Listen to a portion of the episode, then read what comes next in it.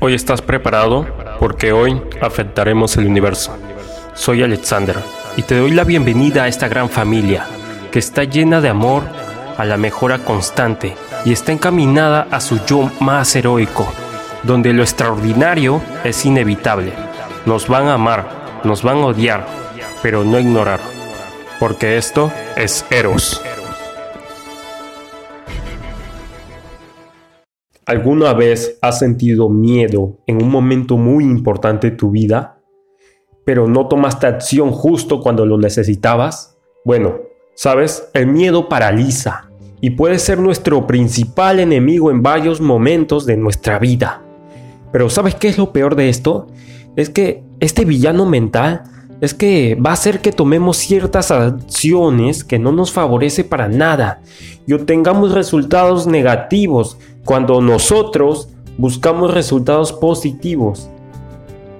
Déjame decirte desde ahora que desafiarlo y buscar la herramienta no es la mejor opción. No, no para nada. ¿Por qué? Porque nosotros lo que vamos a hacer aquí es que el miedo lo vamos a volver nuestro amigo y no enemigo.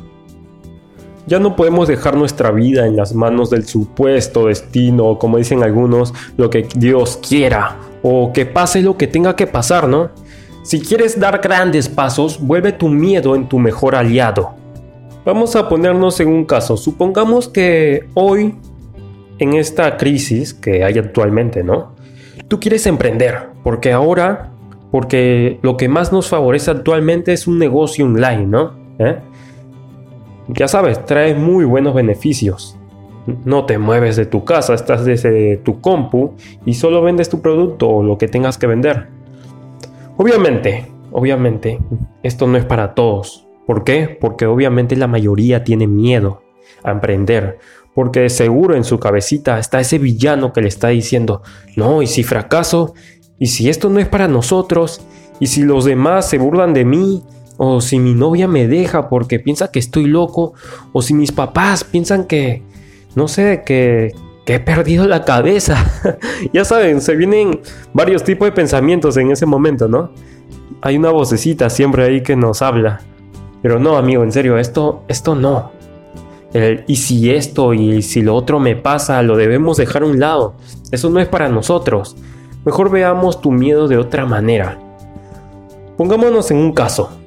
Ponte en tu cabeza este, este caso, ¿ya? Imagina en este instante que has vuelto tu trabajo. Ya, ya pasó toda la crisis. Porque eso es lo que está pasando actualmente, ¿no? Estamos en nuestras casas y no sabemos qué hacer.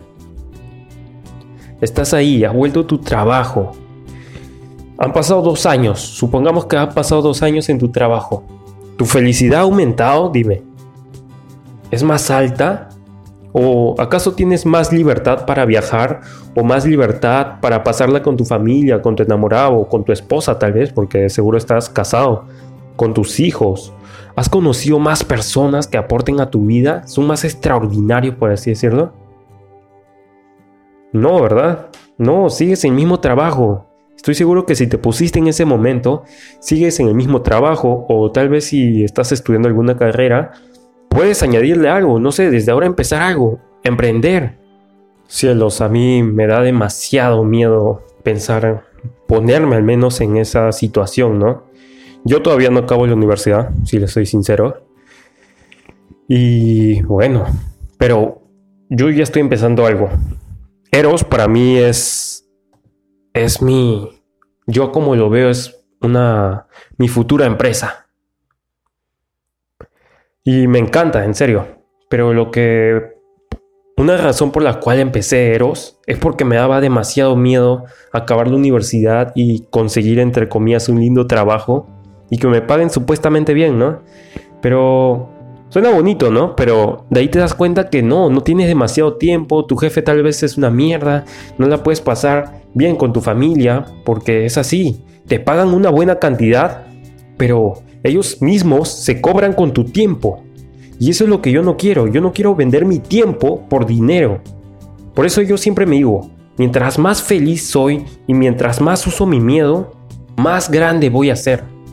Todo el tiempo tenemos miedo y muchas veces nos dejamos dominar por este. Pero lo peor viene más adelante, ya que si ahorita no tomamos la acción necesaria si, si seguimos con ese maldito villano en nuestra cabeza, nos vamos a arrepentir más adelante. Nos vamos a decir constantemente, ¿por qué no lo hicimos? ¿Por qué no hice esto? ¿Por qué no le hablé a la chica que me gusta? ¿Por qué no hablé con mis padres? ¿Por qué no me disculpé con ellos? Tenemos un miedo, siempre hay una situación en la que tenemos miedo. Y, ¿saben? El día que vamos a morir, en esos últimos días de vida, nos vamos a acordar de las cosas que nunca hicimos. El miedo en estos momentos de crisis debe ser nuestra arma más motivadora, ya que si no nos arriesgamos, luego nos vamos a arrepentir. ¿O acaso quieres seguir siendo el mismo de siempre? Aprovecha esta situación para tomar acción. Piensa en algo. No sabes qué va a pasar aquí unos meses. Es mejor que empieces a algo ahora, algo que te gusta, te dediques a eso. Y vamos, tirarnos ahí. Le tenemos miedo a lo desconocido, claro. Pero no, nunca vamos a saber que si tomamos esta acción, si ponemos al miedo a nuestro favor, nunca vamos a saber si pudo ser bueno o pudo ser malo. Por eso yo prefiero tomar acción. Prefiero ponerlo, poner, digo, al miedo a mi favor. Uso ese miedo para potenciarme. Me digo, no, ¿sabes qué? Si, si no emprendo ahora, pues voy a acabar en un trabajo como ese, un trabajo como el de todos.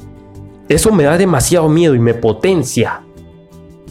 Hay quienes tienen miedo y se aprovechan de él para ser valientes, porque esa misma energía que radica en el miedo le da fuerza suficiente para ser valientes, porque los valientes, los héroes, usan el miedo como una potencia de empuje.